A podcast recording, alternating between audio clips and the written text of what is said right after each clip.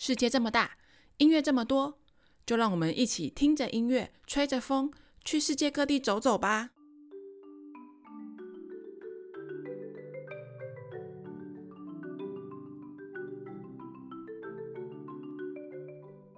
Hello，大家好，欢迎收听音乐吹吹风，我是主持人 Joey。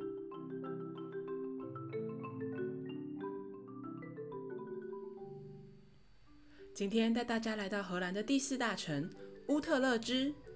这里虽然是荷兰的第四大城市，但人口却只有三十多万人，市区规模也不大，最适合用散步或骑单车这种悠闲的方式度过一整天。荷兰因为全国都是低地与水道，很多城市都有自己的运河系统，当然乌特勒支也不例外。乌特勒支的旧运河流过老城区。运河两旁的码头都比周围的陆地还低，码头的两旁以前都是仓库，现在很多已经改装成酒吧、咖啡馆或餐厅。沿着码头走，看着一座座的拱桥、老式的欧式建筑，还有绿意盎然的树木，有时还有经过运河的船只和骑着脚踏车经过的年轻人，真的是非常舒压呢。而乌特勒支的地标就是位在市中心的主教塔。塔高一百一十二公尺，它不仅是全荷兰最高的钟塔，并且还有有六百多年的历史。在荷兰天主教徒的心中，它更是通往天堂的象征。而位在附近教堂广场上的主教座堂，原本是跟主教塔连在一起的，但在一六七四年的一场暴风雨之下，导致教堂西侧崩坏，让教堂和钟塔分离了。而在一五二二年成为教宗的哈德良六世，也是乌特勒支人。他也是迄今唯一的荷兰教宗。荷兰的皇家音乐厅交响乐团是欧洲的三大乐团之一，足以跟维也纳爱乐和柏林爱乐齐名。而这个乐团光辉的历史都要归功于一位来自乌特勒支的指挥家威廉·门格贝尔格。这位世界知名的指挥家在1871年出生于乌特勒支。当他接手荷兰皇家音乐厅交响乐团的时候，不过是个二十四岁无名的青年。听说这位年轻的指挥家排练时极其严格，好像在操练军队一样，一个命令一个动作，让一个巨大的乐团成为他一个人的意志延伸。而他也是有名的马勒代言人。他在一九零二年认识了古斯塔夫·马勒，两人成为好朋友。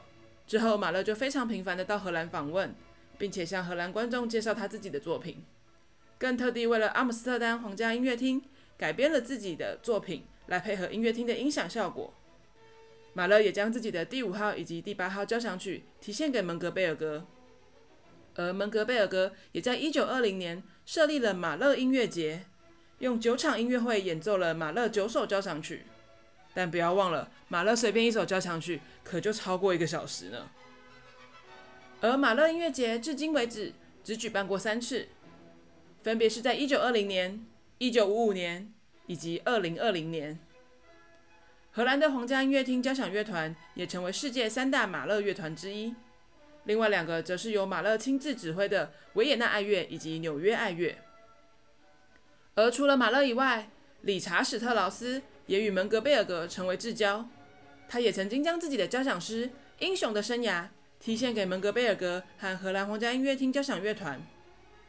而这个曲子也成为他经常指挥的史特劳斯的曲目之一。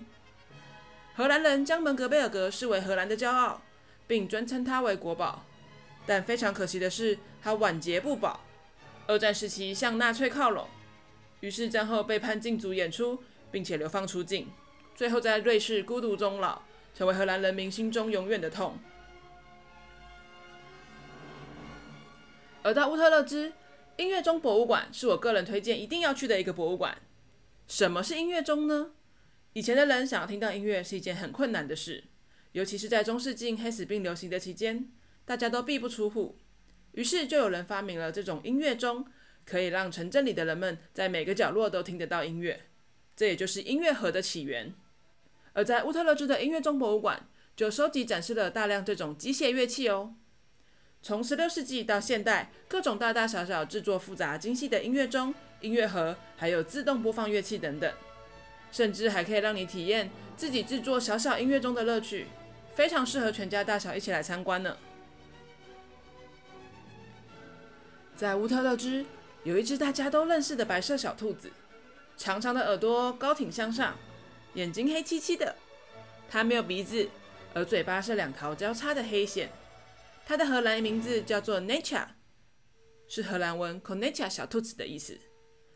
或者你也可以跟大家一样叫它的英文名字 Miffy，中文叫做米菲兔。它已经在这个世界上蹦蹦跳跳六十七年了，从来没有长大过。它一直就是那个天真无邪的小兔子，也不必烦恼该长成什么样子的一个人。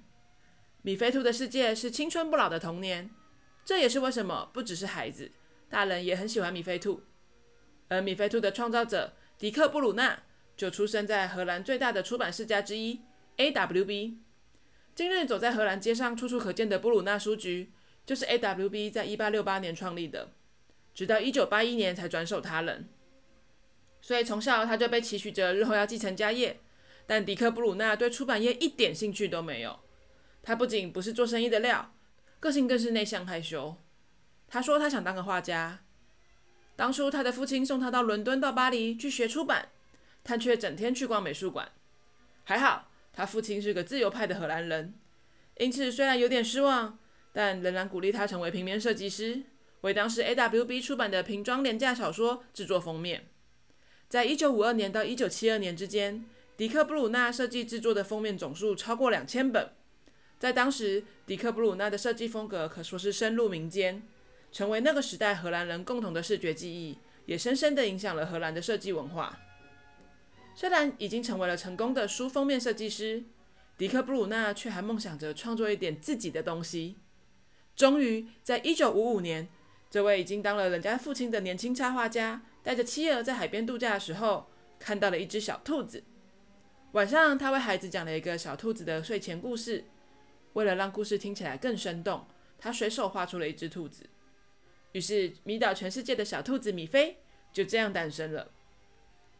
米菲童书最特别的地方，就是它完全是为儿童设计的。迪克·布鲁纳坚持书的大小必须是十五乘十五公分的正方形，他认为这样的大小最适合幼儿的小手。每本书都是由十二张插画与十二张纯文字的页面构成，行文全用小写，没有大写字体，也没有标点符号。故事都是从幼儿的生活取材，简单易懂。除了奶奶过世的那本书以外，每个故事都有着欢乐正向的结局。米菲兔绘本的文字就跟插画一样，简单单纯。就像迪克·布鲁纳自己说的：“我希望给予很多的空间，而不是深度。”但就在这样单纯的形式之下，特别能小通大意，举凡霸凌、生死、包容、犯错。所有该让孩子学会、该跟孩子谈的话题，都已经出现在他约一百二十本的绘本之中了。虽然迪克·布鲁纳的米菲童书销售全球高达八千五百万本，翻译成五十种不同的语言，他创立来管理米菲兔相关业务的公司，每年都有数十亿欧元的年收入。但视金钱为无物的富家子弟迪克·布鲁纳依然过得很朴实，一直到退休为止。他每天五点半起床，为妻子挤一杯柳橙汁。然后骑脚踏车出门到他的工作室画图。到工作室之前，他会先到一家咖啡馆喝杯咖啡。在这里，常常会有疯狂的书迷找上门来，让他觉得受宠若惊，还有点不太自在。他会一直画画到中午，然后骑脚踏车回家吃午餐，下午再回工作室处理一些文书工作。在他用了数十年的工作室里，有着一间房间，里面堆满了来自世界各地小书迷送给他的礼物。他对这些精心制作的卡片和礼物爱不释手，舍不得丢弃。对他来说，这远比银行户头里那些虚幻的金钱来得真实，来得有意义。他是那种相信荷兰文化中真的有一种底蕴，必须不顾一切来保存的真正的荷兰人。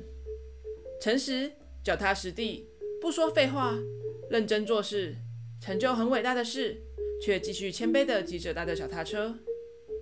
而布鲁纳先生在二零一七年二月十六日的睡梦中逝世了，享年八十九岁。